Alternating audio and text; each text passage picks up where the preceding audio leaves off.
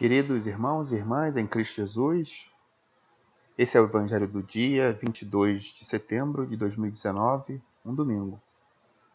Que a graça e a paz de Deus, nosso Pai, o infinito amor de misericórdia de Jesus, o Cristo, e a presença divina do Espírito Santo esteja conosco agora e durante toda a nossa vida.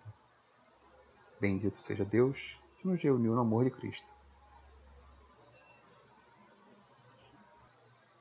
Diferentemente de outros dias, hoje vamos fazer a leitura que eu havia me comprometido com vocês do livro de Jó. Hoje faremos a leitura do capítulo 1 ao capítulo 5. Ao todo, são 42 capítulos, mas não uniformes, de tal forma que a minha ideia é fazer a leitura durante toda essa semana, o estudo da obra do livro de Jó. Dessa forma, eu gostaria que nós pudéssemos nos dedicar a aprender sobre as perdas, sobre as dificuldades da vida terrena, as dificuldades da carne, as dificuldades do espírito, aprender sobre esperança, sobre fé firme, sobre tentações e tantos outros temas que envolvem essa obra do livro de Jó. Então, farei a leitura, farei a leitura desse livro que está registrado na Bíblia de Jerusalém, pontuando inclusive seus títulos e subtítulos. Livro de Jó. Título 1, prólogo. Capítulo 1. Satã põe Jó à prova. Havia na terra de Uz um homem chamado Jó. Era um homem íntegro e reto, que temia a Deus e se afastava do mal. Nasceram-lhe sete filhos e três filhas. Possuía sete mil ovelhas, três mil camelos, quinhentas juntas de bois, quinhentas mulas e servos em grande número. Era, pois, o mais rico de todos os homens do Oriente. Seus filhos costumavam celebrar banquetes, um dia na casa de um, outro dia na casa do outro, e convidavam suas três irmãs para comer e beber com eles. Terminados os dias de festa, Jó os mandava chamar para purificá-los. De manhã cedo, ele oferecia um holocausto para cada um dos filhos, pois dizia: Talvez meus filhos tenham cometido pecado, maldizendo a Deus em seu coração. Assim, costumava Jó fazer todas as vezes. No dia que os filhos de Deus vieram se apresentar a Javé. Entre eles veio Satã também. Javé então perguntou ao Satã: De onde vens? Venho de dar uma volta pela terra andando a esmo. Javé disse: Reparaste no meu servo Jó? Na terra não há outro igual. É um homem íntegro e reto, que teme a Deus e se afasta do mal. O Satã respondeu a Javé: é por nada que Jó teme a Deus? Porventura não levaste um muro de proteção ao redor dele, da sua casa e de todos os seus bens? Abençoaste a obra de suas mãos, e seus rebanhos cobrem toda a região. Mas estende tua mão e toca nos seus bens, e eu te garanto que te lançará maldições em rosto. Então Javé disse a Satã: Pois bem, tudo o que ele possui está em teu poder mas não estenda sua mão sobre ele. E Satã saiu da presença de Javé. Ora, um dia em que os filhos e filhas de Jó comiam e bebiam vinho na casa do irmão mais velho, chegou um mensageiro à casa de Jó e lhe disse: Estavam os bois lavrando e as mulas pastando ao lado deles, quando os sabeus caíram sobre eles Passaram os servos ao fio da espada e levaram tudo embora. Só eu pude escapar para trazer-te a notícia. Este ainda falava quando chegou outro e disse: Caiu do céu o fogo de Deus e queimou as ovelhas e pastores e os devorou. Só eu pude escapar para trazer-te a notícia. Este ainda falava quando chegou outro e disse: Os caldeus, formando três bandos, lançaram-se sobre os camelos e levaram-nos consigo, depois de passarem os servos ao fio da espada. Só eu pude escapar para trazer-te notícia. Este ainda falava quando chegou o outro e disse: Estavam teus filhos e filhas, comendo e bebendo na casa do irmão mais velho, quando um furacão se levantou das bandas do deserto e abalou os quatro cantos da casa, que desabou sobre os jovens e os matou. Só eu pude escapar para trazer-te a notícia.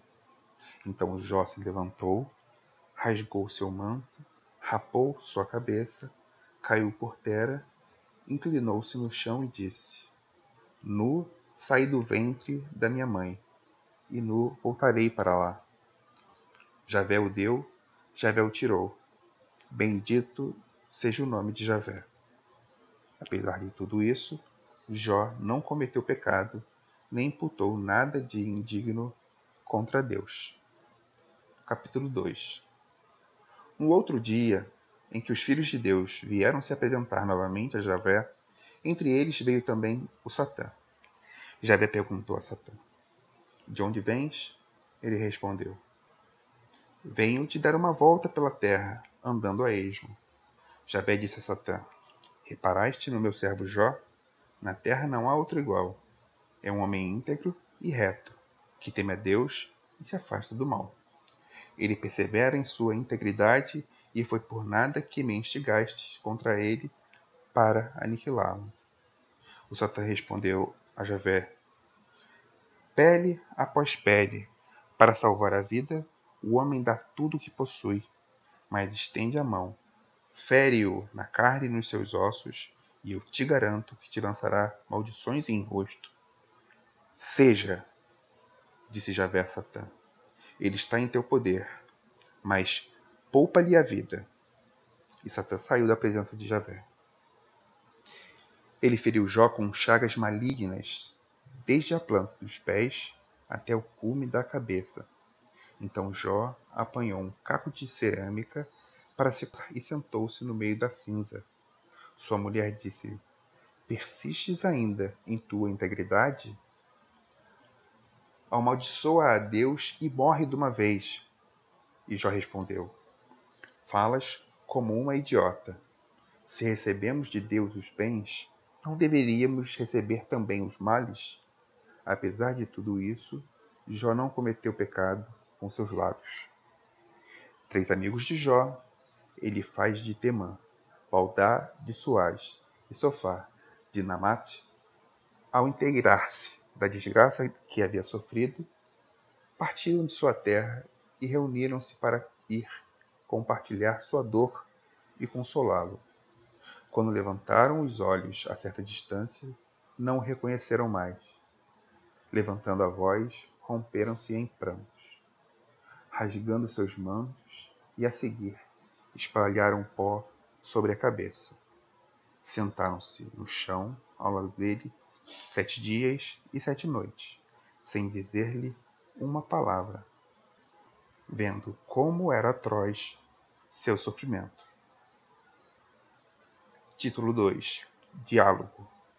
Subtítulo 1 Primeiro ciclo de estudos. Capítulo 3 Jó amaldiçoa o dia do nascimento. Enfim, Jó abriu a boca e amaldiçoou o dia do seu nascimento. Jó tomou a palavra e disse: Pereça o dia que me viu nascer, a noite que disse: Um menino foi concebido. Esse dia que se torne trevas, que Deus do alto não se ocupe dele, que sobre ele não brilhe luz, que o reclamem as trevas e a sombra espessa, que uma nuvem pouse sobre ele, que um eclipse o atemorize. Sim, que dele se apodere a escuridão, que não se some aos dias do ano, que não entre na conta dos meses.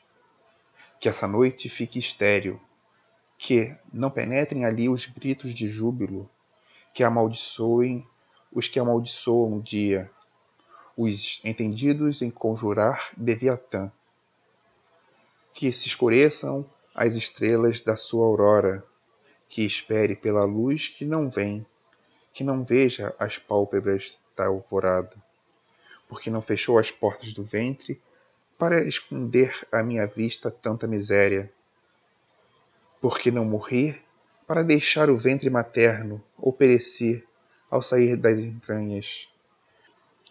Porque não me recebeu um regaço e seios me deram de mamar. Agora dormiria tranquilo, descansaria em paz, com os reis e os ministros da terra que construíram mausoléus para si.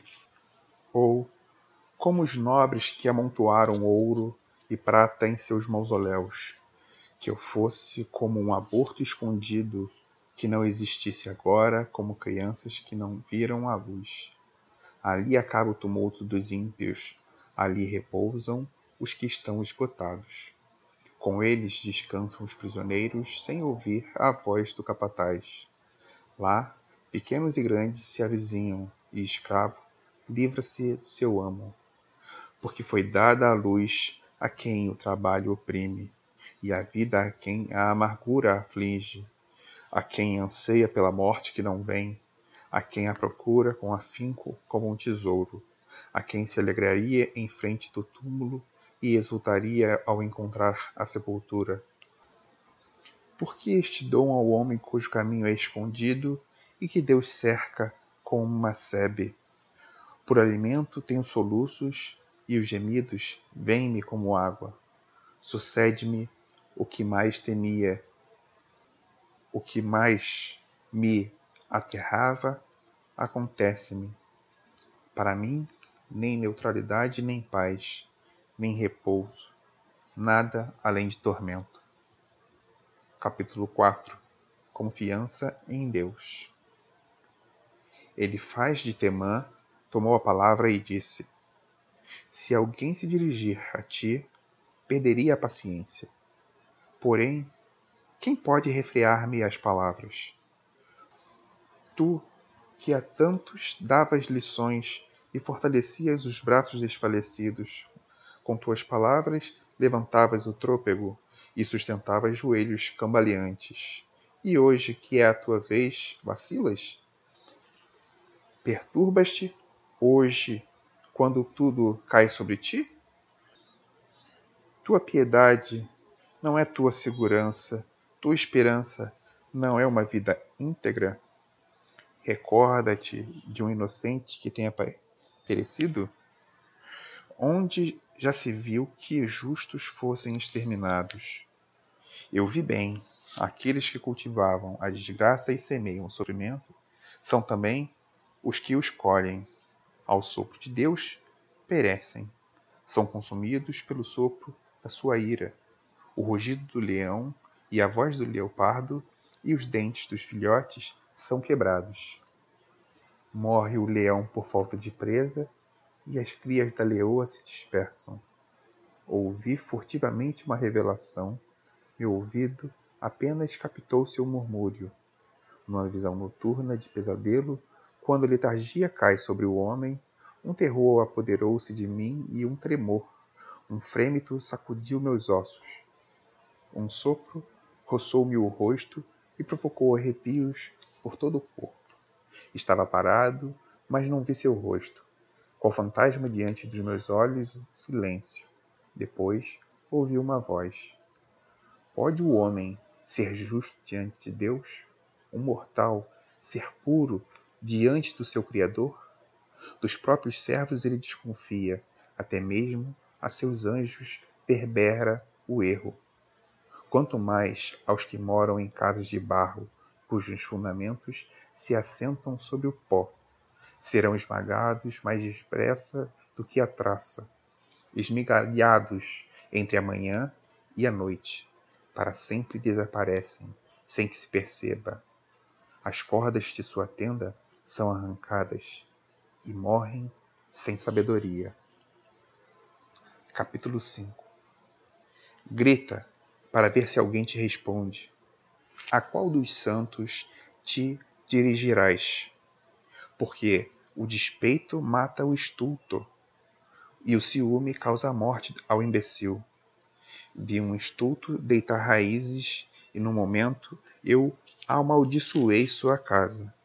Que seus filhos sejam privados de socorro, pisados à porta, sem que ninguém os defenda.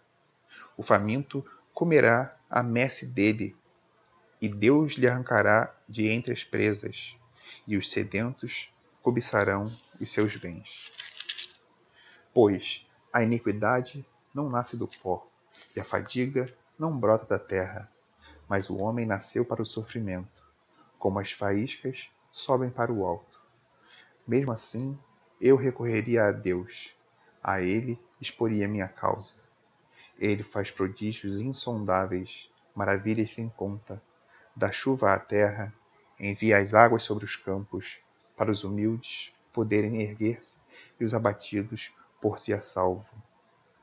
Leva ao malogro os projetos dos astutos para que fracassem suas obras.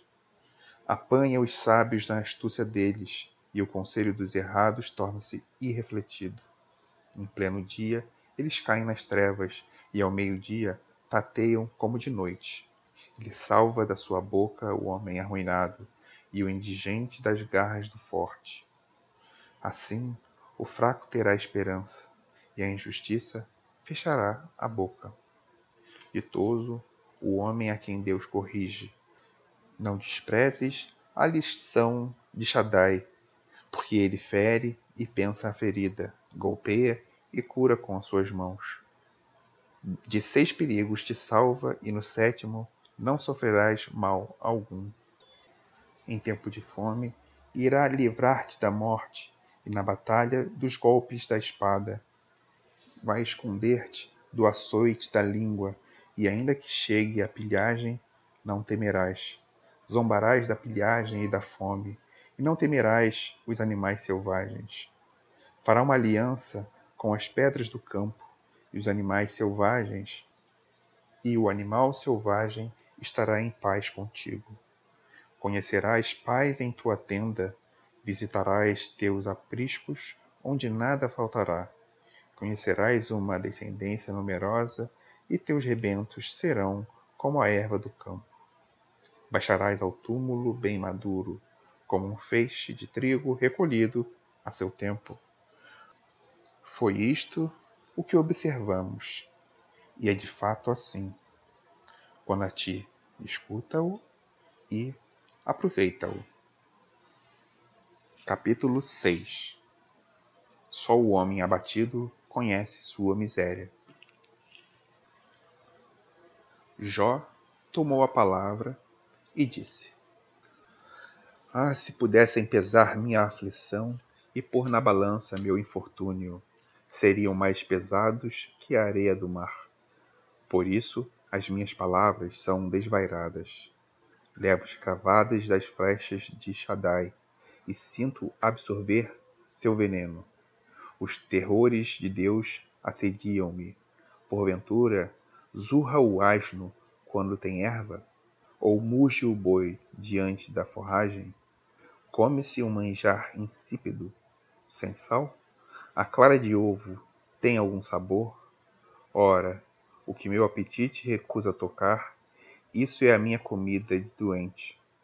Oxalá se cumprisse o que pedi e Deus concedesse o que espero, que se dignasse esmagar-me e soltasse sua mão e me suprimisse. Seria até um consolo para mim.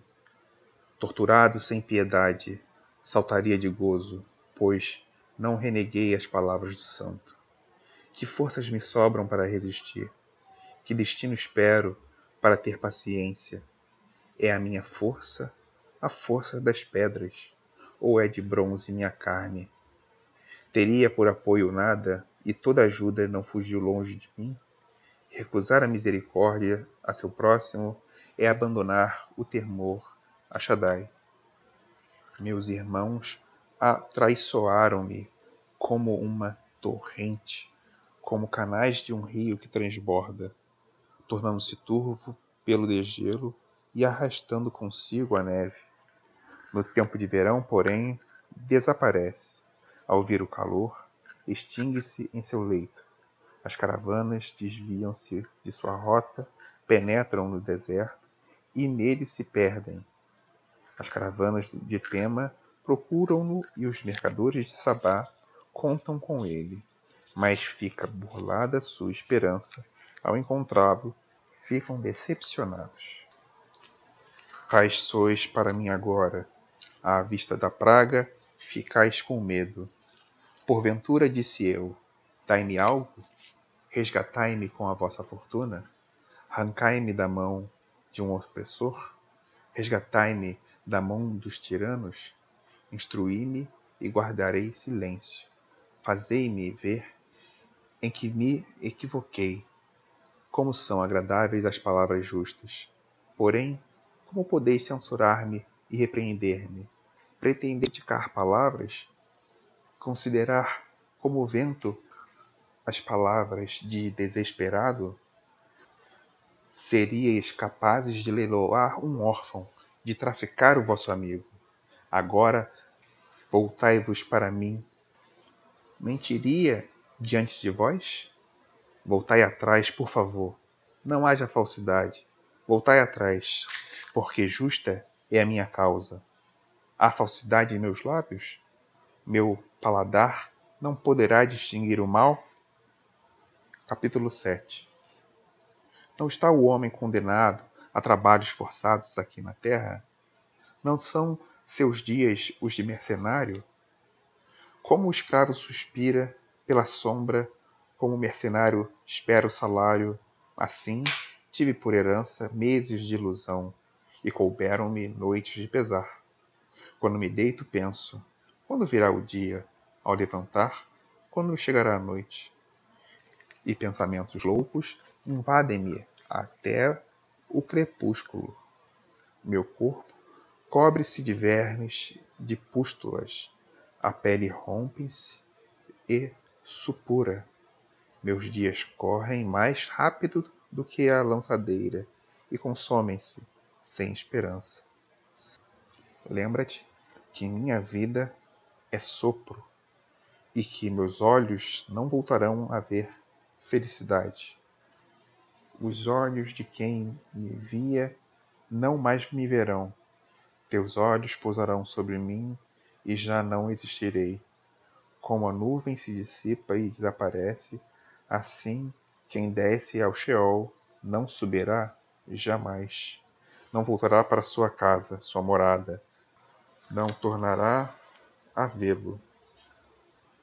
Por isso, não refriarei minha língua, falarei com o espírito angustiado, e queixar-me-ei com a alma amargurada.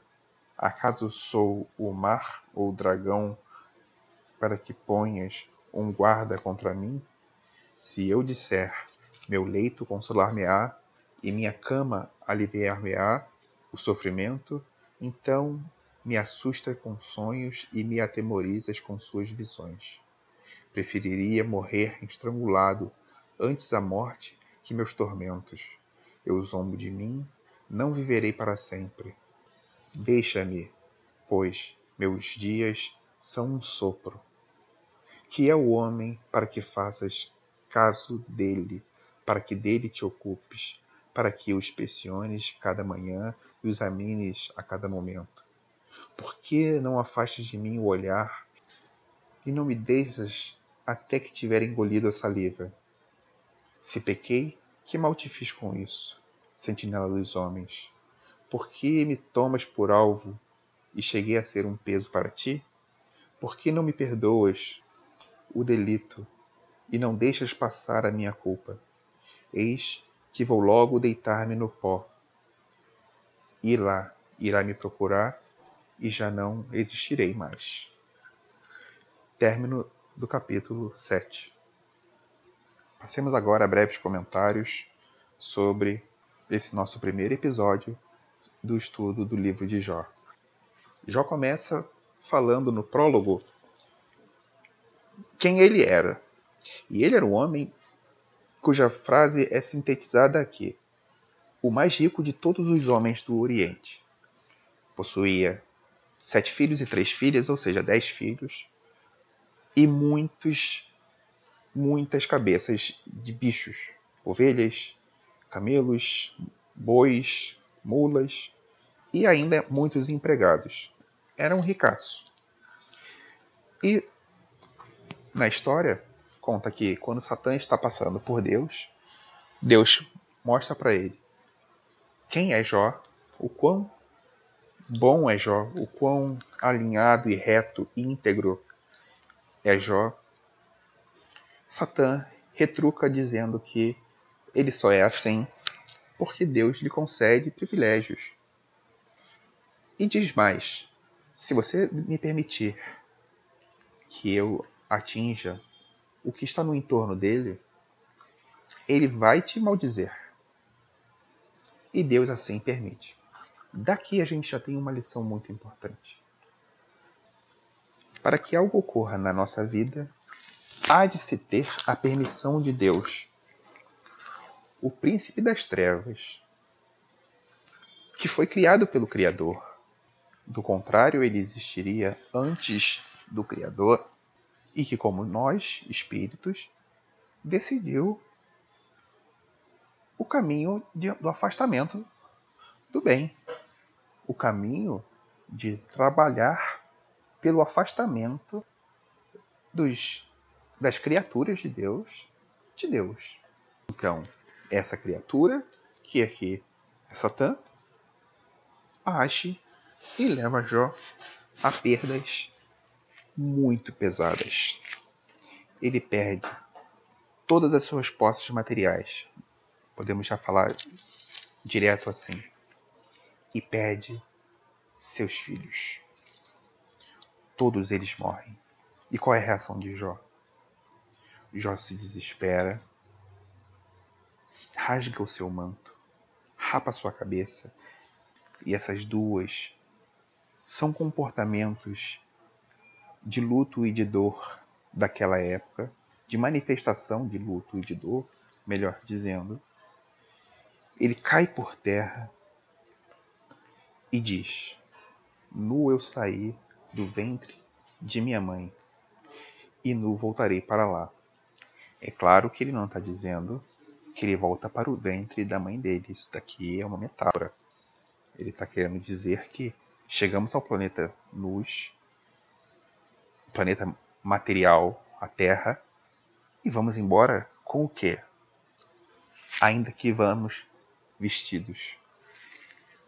Não levamos nada, a não ser o que está impresso na nossa história, na nossa, no nosso espírito.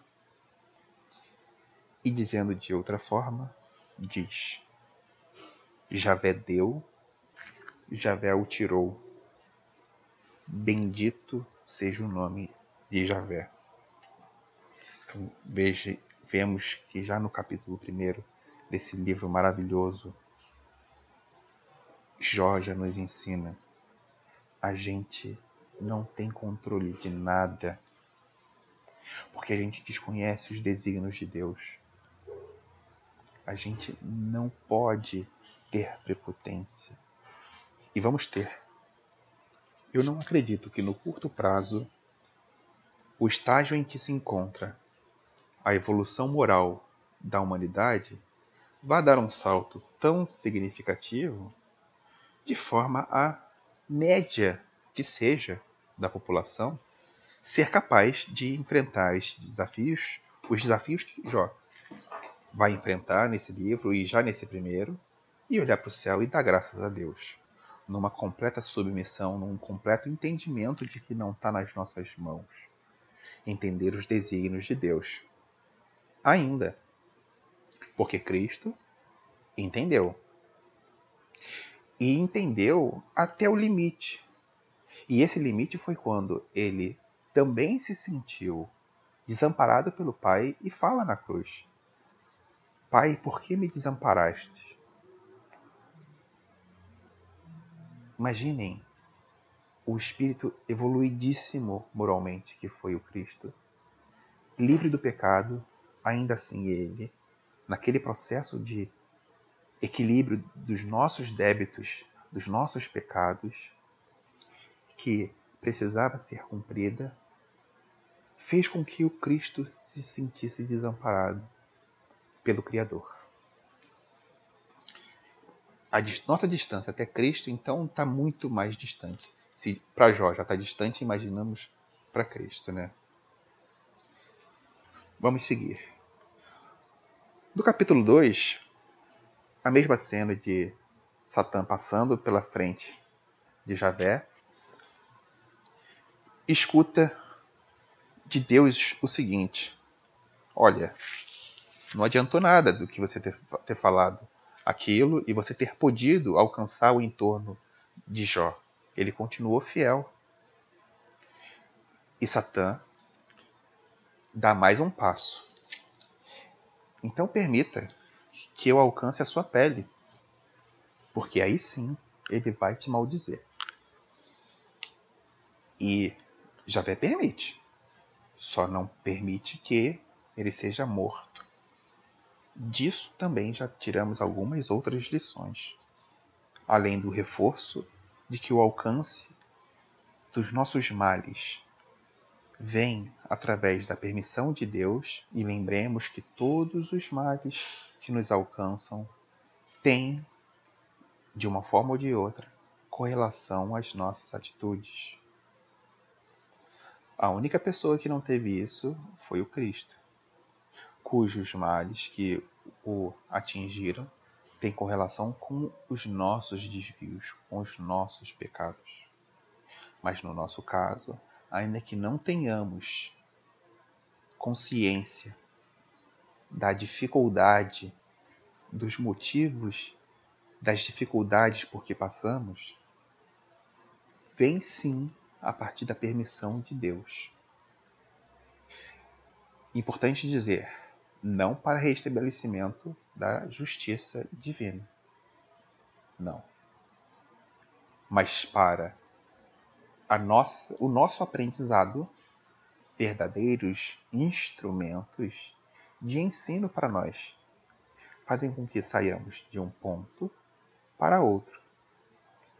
O sofrimento nos traz pontos de vista muito construtivos. Muito. Se bem aproveitados, e mais uma vez com a permissão do Espírito Santo, de quais lições nós podemos aprender, traz muita construção.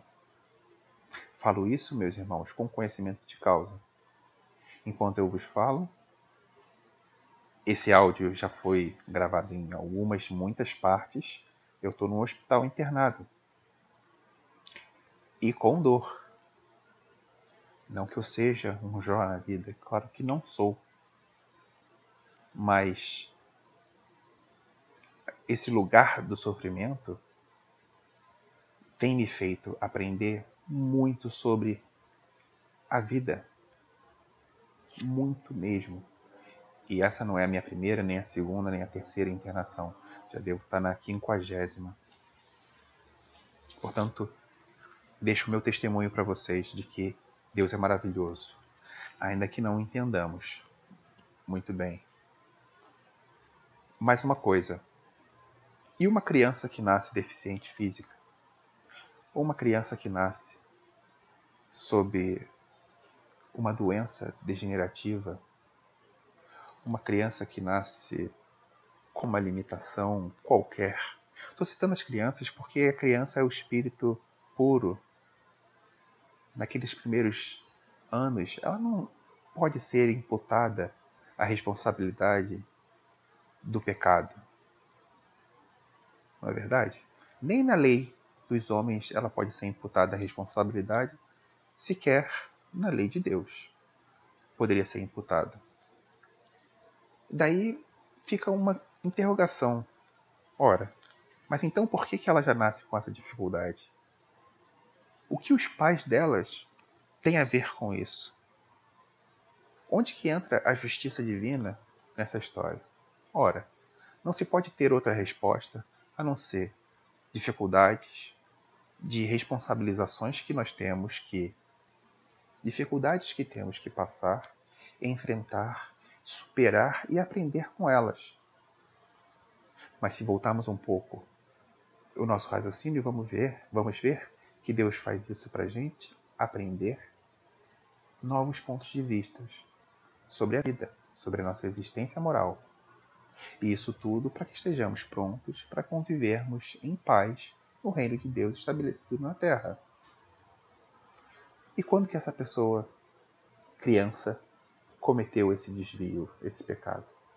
Deixarei que você mesmo tire suas conclusões, porque sei que nesse momento, nesse assunto, trilho caminhos cuja doutrina maior ainda vigente da interpretação das Escrituras não se alinham ao meu pensamento, à minha interpretação, a essa inspiração que eu sempre peço a Deus para poder interpretar e sempre baseado em muito estudo, porque não posso ter a arrogância de chegar diante de vocês e falar sobre as Escrituras sem ter um mínimo de conhecimento, um mínimo de vivência para poder falar sobre o livro mais importante, o nosso manual da vida chamado Bíblia.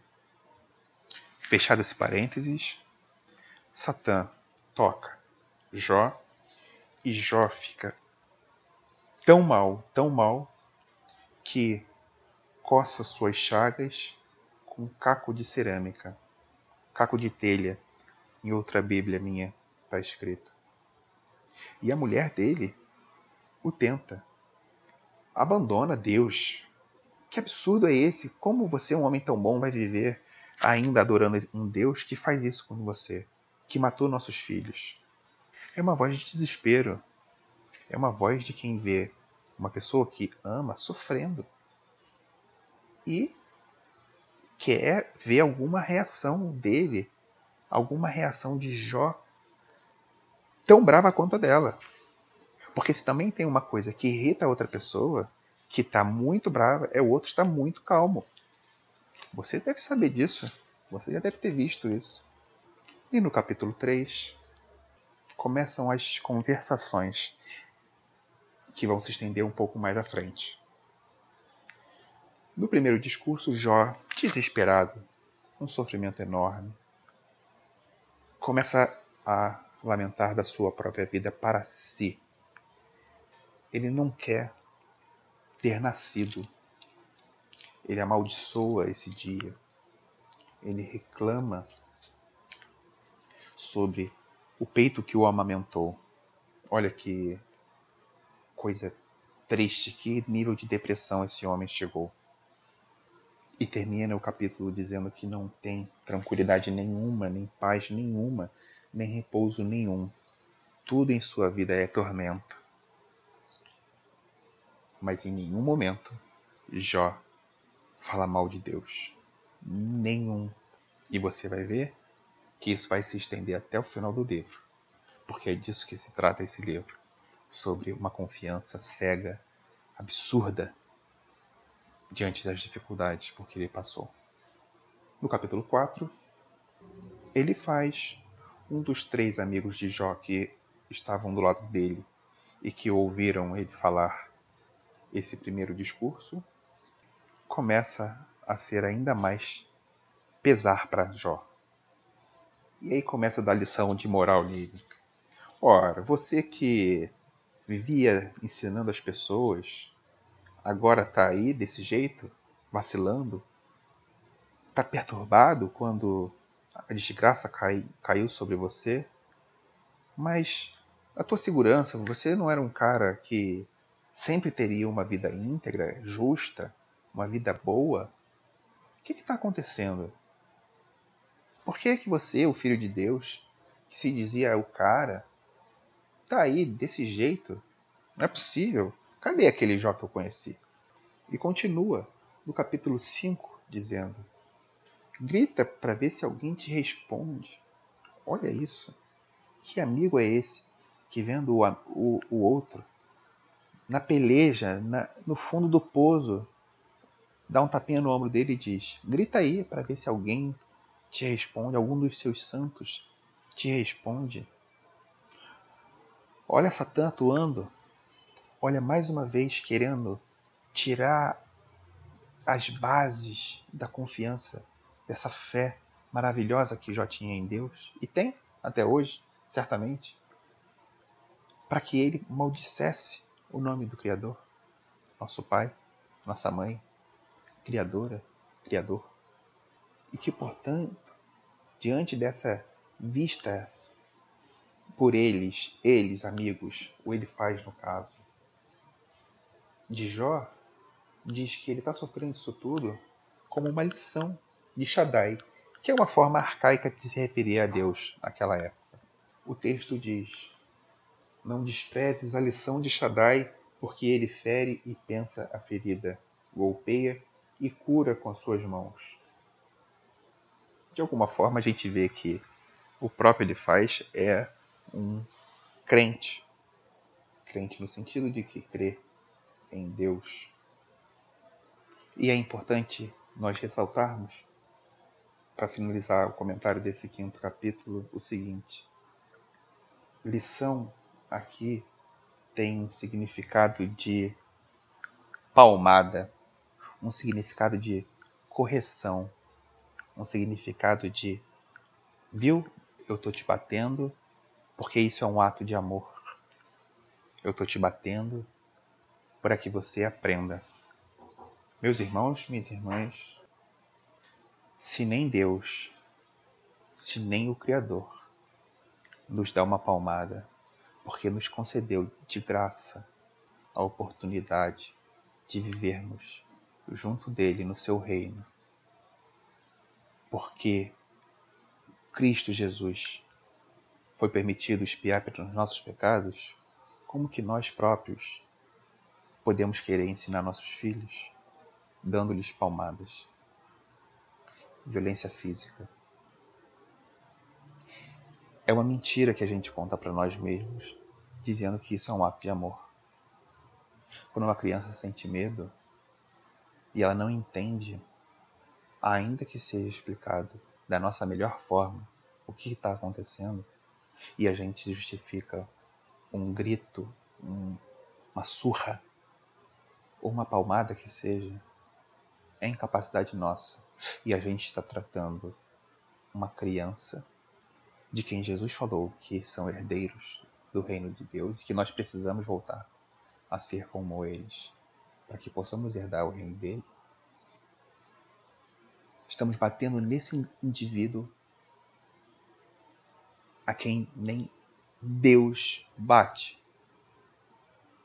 Eu quis propositalmente abrir esse parênteses aqui, porque estamos vivendo num período de 2019 no qual há comentários que se dizem cristãos alinhados a qualquer tipo de violência.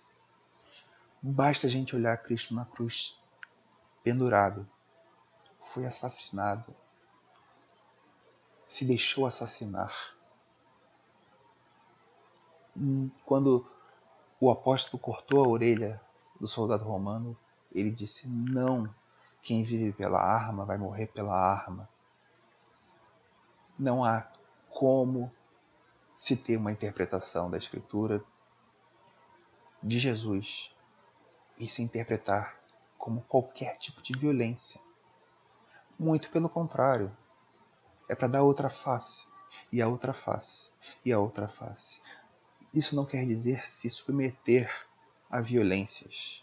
Você pode sim dizer não, pode e deve, porque você também deve se amar. Mas esticar a mão para dar um tapa em alguém, não. Uma criança, então, muito menos. Antes de ser seu filho, sua filha, seu sobrinho, sua sobrinha, meu filho e minha filha é filho de Deus, que nem ele bate. E ele faz, diz que Jó está sofrendo as lições, as palmadas de Deus. E precisamos, nesse ponto, avançar ao final do livro, observar que Jó repreende todos os amigos ditos sábios de Jó Deus, Javé, repreende eles.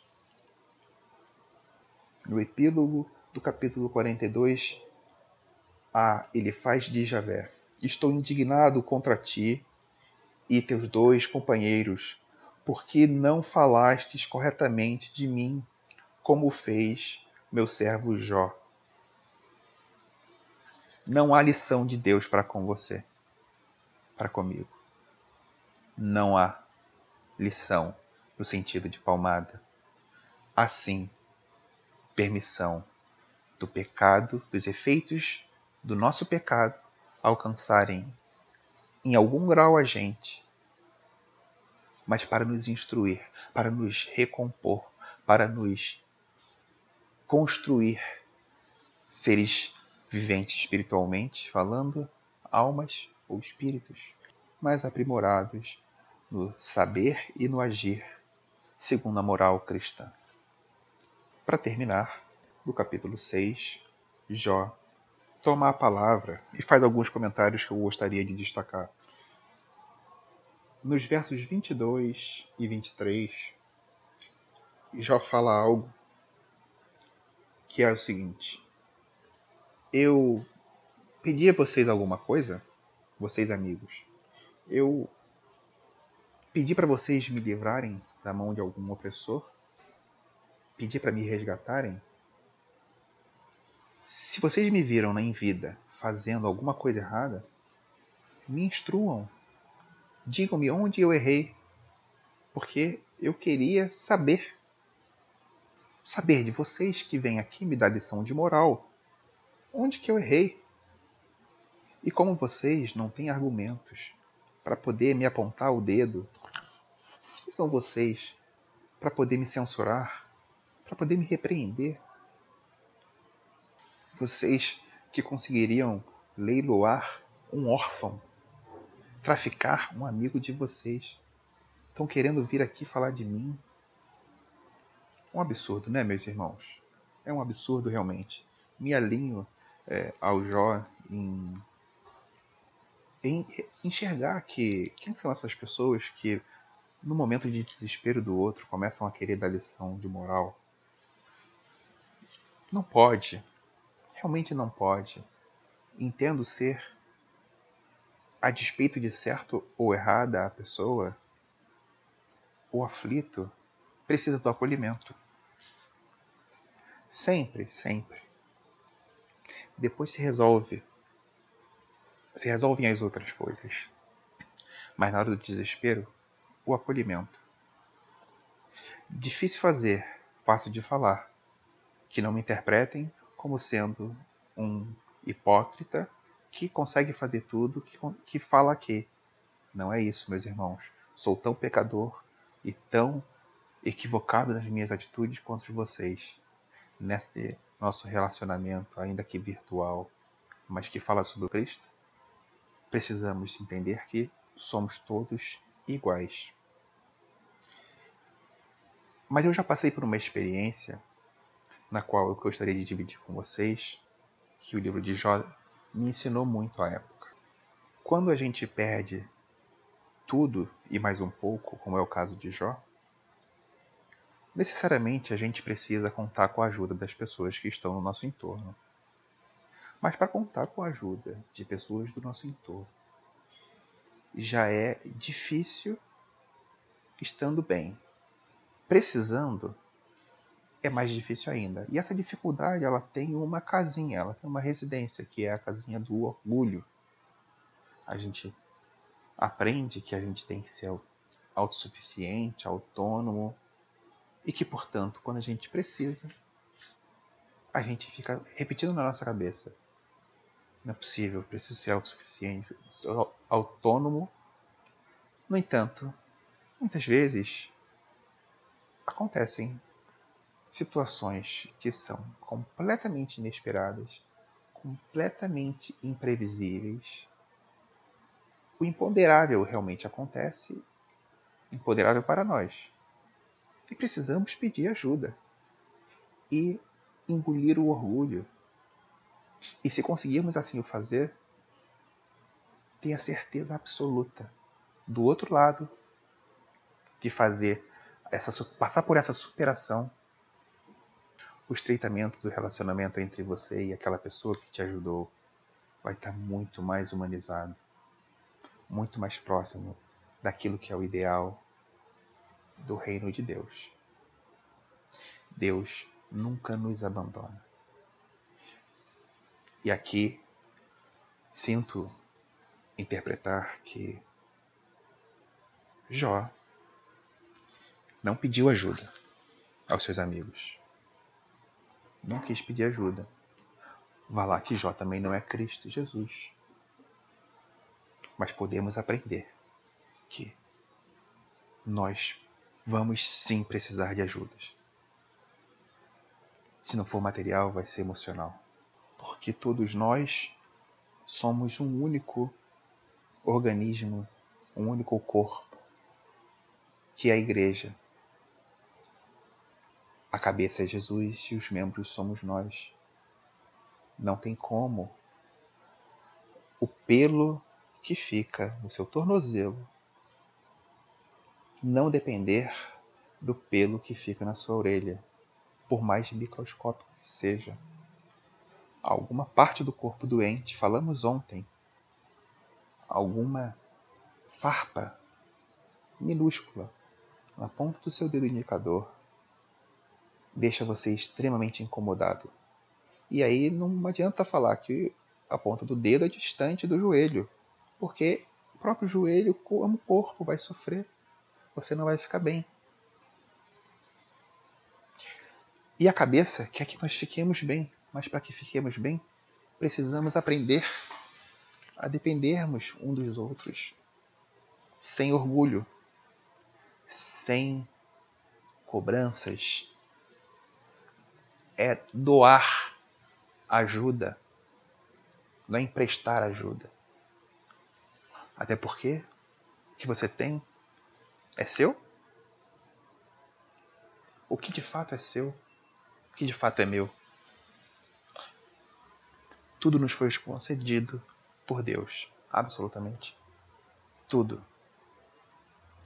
Podemos sim e devemos demonstrar gratidão para quem nos ajude e podemos sim e devemos ofertar ajuda, esperando absolutamente nada em retorno, porque nossa recompensa já recebemos, já somos herdeiros do reino de Deus. Nós só recebemos a possibilidade da vida eterna. Só isso. Falo com ironia, para que a gente realmente relativize que um pagamento de uma dívida em dinheiro, um pagamento de uma dívida em um sorriso que seja, que não custa nada, a gente não precisa. Você já tem tanta coisa, eu já tenho tanta coisa, que a graça de Deus já nos basta, como ensina Paulo. O que vem dele pra gente já é lucro. Dessa forma, meu irmão, minha irmã, nesse extenso áudio, chegando agora a uma hora praticamente, espero que você tenha gostado, aprendido e que possamos nos encontrar até o término desse livro, do estudo desse livro maravilhoso que é o livro de Jó, trazendo para você, para mim, reflexões que possam nos ajudar nessa caminhada dessa nossa vida terrena aqui na Terra. Louvado seja nosso bendito Senhor Jesus Cristo. Para sempre seja Deus louvado. Que o Senhor nos abençoe e nos guarde, que Ele tenha misericórdia de nós e que Ele nos conceda a paz e nos abençoe o Deus Todo-Poderoso, Pai, Filho, Espírito Santo. Amém. Fiquemos todos em paz e que Jesus nos acompanhe sempre. Fortíssimo abraço. Se Deus quiser, até amanhã.